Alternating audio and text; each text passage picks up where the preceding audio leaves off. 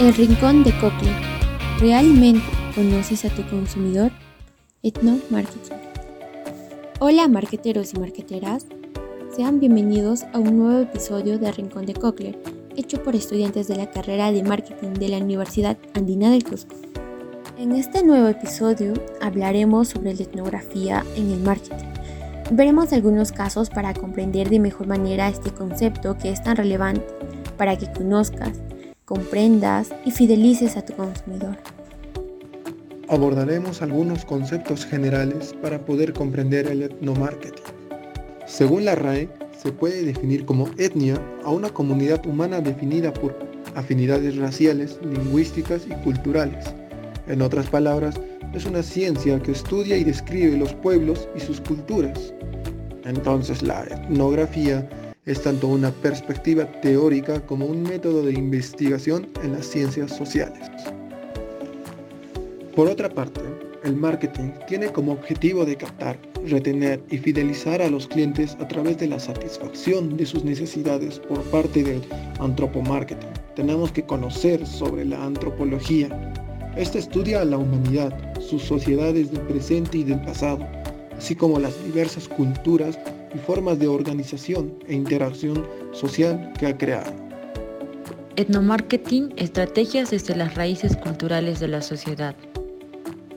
Esta especialidad se ha denominado etnomarketing, una mezcla de labores etnográficas de registro social y cultural aplicada al conocimiento del consumidor y trabajador.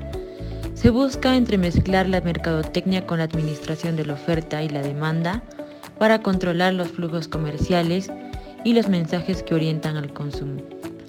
El etnomarketing surge de la necesidad de entender la influencia de la cultura y la sociedad en las decisiones del consumo para activar estrategias. El etnomarketing supone un viaje al contexto de la vida del consumidor. Una vez definida etnografía y marketing, podemos decir que el etnomarketing se encarga del estudio de clientes desde su cultura, tradiciones y demás elementos propios de su lugar de origen. El etnomarketing busca la comprensión del cliente, crear estrategias de marketing efectivas para poder vender y conseguir clientes. El etnomarketing es una herramienta fundamental para el mercadeo. Nuestro invitado de hoy es el experto de etnomarketing, el señor Nicolás Ortiz. Buen día, señor Nicolás.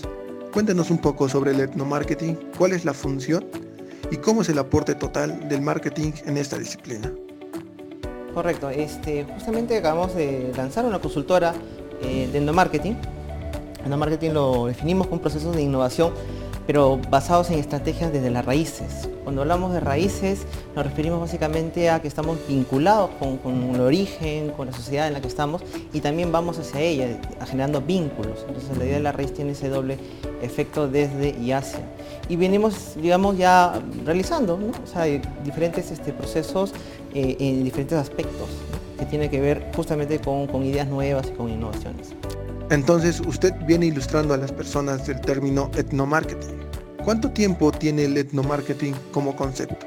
Correcto. En verdad el etnomarketing justamente es una disciplina nueva que tiene que ver con la, con la aparición o con el uso de las ciencias sociales o la antropología en, los escenarios de negocios y escenarios este, básicamente también académicos.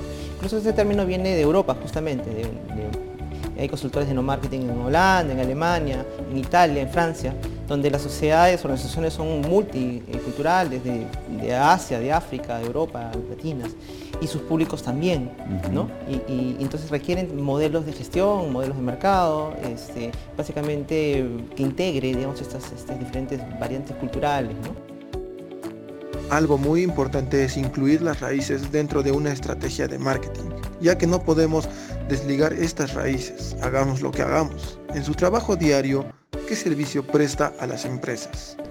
Eh, justamente eh, esto es un proceso, eh, le llamamos de, innovación, que no se basa en la tecnología, sino justamente en el, entendimiento. Y venimos implementando proyectos, por ejemplo, de innovación en, organizaciones. Tenemos cultura innovadora, cambio, alineamiento de la estrategia, básicamente el sector bancario, estamos viendo también sectores industriales, plantas, incluso temas hasta mineros, eh, donde vamos, digamos, alineando a las organizaciones dentro del mismo alineamiento, que es la idea de la cultura. El primer entendimiento, después un alineamiento. También tenemos una línea de innovación, por ejemplo, publicitaria. En paso ya estamos desarrollando con unos clientes y hemos tenido también unos talleres específicamente de, publicidad eh, enraizada, llamémosle. También es usted docente en las universidades y tiene una vocación por enseñar a las nuevas generaciones. ¿Puede contarnos un poco sobre su experiencia en la docencia? Correcto, sí, justamente soy docente en escuelas de posgrado de, humanidades en la Universidad este, Católica y de Escuela de Negocio en el caso de la Universidad del UPC. Y también a nivel de pregrado, básicamente desarrollando docencia y también investigaciones, ¿no? básicamente muy enfocado al tema de, guías de tesis que hoy por hoy son ya toda una, una demanda en temas de mercado, consumo, y, publicaciones diversas que vamos construyendo. Entonces hay una interfase eh, empresarial, pero también tenemos una interfase académica que, la reforzamos y la apoyamos. Los jóvenes estudiantes, ¿cómo reciben el término etnomarketing y cómo suman sus raíces a la globalización actualmente? Bueno, acá ocurre el fenómeno más, más interesante, la globalización desde nuestro lado, digamos, desde el lado de, no, de los países, digamos, este, de primera línea, sino justamente los que somos emergentes económicamente, como Latinoamérica, que es el fenómeno local, ¿no? Es decir, eres global, pero también tienes que tener una, una raíz local. Y eso es lo que termina siendo llamativo y diferencial en un mundo competitivo, es decir, nosotros somos interesantes, somos, ser relevantes en negocios y en general en propuestas, no, no solamente cuando nos parezcamos evidentemente a los focos este, em, digamos, este, que se imponen, ¿no? como Europa, Estados Unidos, sino cuando somos capaces de rescatar prácticas, por ejemplo, de, agricultura, cierto tipo de productos modernizados, ciertas formas de comunicación o de imaginería eh, diferente, este, formas distintas de, acercamientos al, consumidor o, digamos algunas prácticas este, novedosas de, dirección. Entonces, cuando tenemos ese componente local y lo exponemos al mundo, este, claramente tenemos un diferencial. Bueno, señor Nicolás, un gusto haber charlado con usted y por brindarnos un poco de su tiempo. Gracias. Ahora veremos unos casos para poder entender mejor este tema. Por ejemplo, el nombre Inca Cola hace referencia a los valores ancestrales vinculados con la ofebrería de los incas, quienes fueron notables en la utilización del oro, de ahí el color dorado en la gaseosa, que siempre buscó generar identificación con esta cultura milenaria, además de la valoración de la historia. Actualmente tiene un impacto emocional. Esto quiere decir que los consumidores la relacionan con la amistad, los lazos familiares, la mamá, etc. Se posiciona ante los consumidores como la bebida de sabor nacional. Por ello tiene un impacto entre todos los consumidores que reciben esta percepción. Ahora podemos ver de la cerveza cusqueña, esta puede presentar su identidad de marca inspirada en sus orígenes, realzando Machu Picchu y a la piedra de los 12 ángulos, dándole una diferenciación notoria y contemporánea, así como renovando su logo con esta identidad propia usando la historia del Cusco. En otro ejemplo podemos ver a la segunda cadena de comidas más rápida del mundo. Esta es McDonald's, esta no va a desperdiciar el mercado del segundo país más grande del mundo, que es la India. Por eso, McDonald's ha decidido adaptarse al consumo y a las costumbres tradicionales y abrir establecimientos totalmente vegetarianos en India. La propuesta resulta sorprendente, pues la esencia de McDonald's son sus hamburguesas cárnicas. Sin embargo, es comprensible su estrategia, pues en la India más del 40% de la población evita esta comida. Otro ejemplo que podemos observar es el de Bacchus, ya que actualmente continúa creciendo a través de nuevas marcas que están buscando nuevos nichos de mercado específicos para satisfacer necesidades. Actualmente, como la cerveza Pilsen Trujillo, que se distribuye solo en la zona norte del país, siendo su mayor punto de venta en la región La Libertad. De igual forma la marca San Juan, que es una cerveza líder del mercado de Pucallpa, y la Arequipeña, que es una marca tradicional del mercado arequipeño. También tenemos el caso de la cerveza Cristal. Esta es criada con el sabor del barrio. Cristal es la cerveza que siempre busca unir a la gente, porque solo así todo es posible. Algo que muestra mucho el valor de los peruanos actualmente después de la pandemia.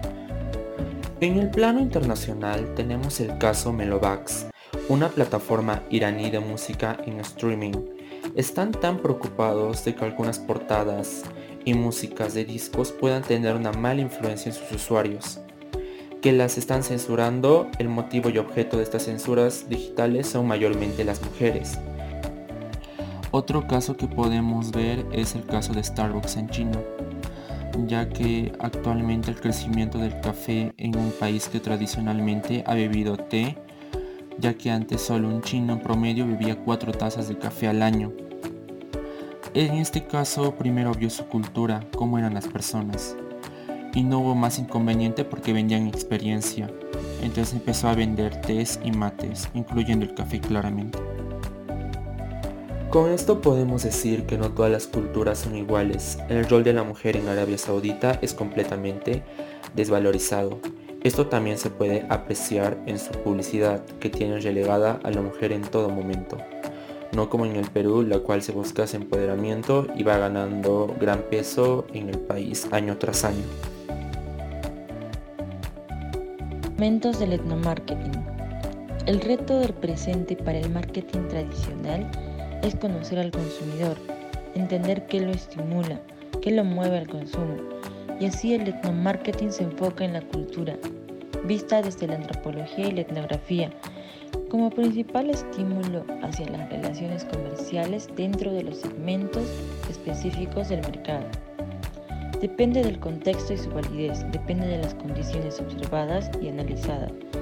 El contexto se determina por factores culturales denominantes, se apoya en los postulados del marketing tradicional, tales como estudio, estudio, análisis e interpretación del entorno, aplicación de estrategias, beneficio eh, y, y beneficio mutuo entre empresa y consumidor, soberanía del consumidor, la información como materia prima para la toma de decisiones, Entiende la estructura del mercado de manera tradicional conformada por la oferta, que se vendría a ser la empresa, la demanda, que vendría a ser los consumidores, en la interpretación, que vendría a ser los distribuidores, y la regulación, en los institutos públicos o privados. Se le asigna a los productos un contenido simbólico. La antropología es la ciencia social a través de de la cual debe abordarse todo estudio del etnomarketing. El consumo debe entenderse desde un punto de vista mucho más simbólico que funcional. Sus objetivos básicos son comprender a los consumidores, conquistar a los compradores y observar a los clientes. Algunas fortalezas del etnomarketing. Puede decirse que el etnomarketing puede transformarse en la más clara expresión de un encuentro cultural de varios mundos, que bien vale la pena explorar a fin de comprender la profundidad de sus propias complejidades. De un lado aparecen los antecedentes históricos y sociales que traen consigo tanto el consumidor como el empresario y, por otro lado, emergen con fuerza las tradiciones y las costumbres propias del segmento del mercado, en el que todos van a encontrarse en busca de la satisfacción de quienes consciente o inconscientemente toman parte de los intercambios debidamente planificados por las organizaciones. Las ventajas de aproximarse al marketing de esta perspectiva cultural en mente son bastante plausibles, porque permite explorar de forma más compleja las dimensiones culturales de la actividad del marketing, tomar a los sectores comunidad de análisis, con especial énfasis en la representación de la producción en los discursos y las actividades de marketing, convertir un método de investigación de mercados en una fuente de significación en el mercado y considerar considerar los efectos vividos por el desarrollo de la actividad del mercado. En el Perú, ante el constante crecimiento de la capacidad del gasto, se producen también cambios en los estilos de vida y sus culturas originarias, generándose la reconfiguración de sus ejecuciones de gasto.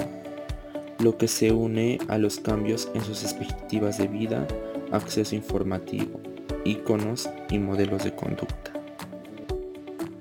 Bueno, este fue el Rincón de Cochlear. Hasta un nuevo episodio. Gracias.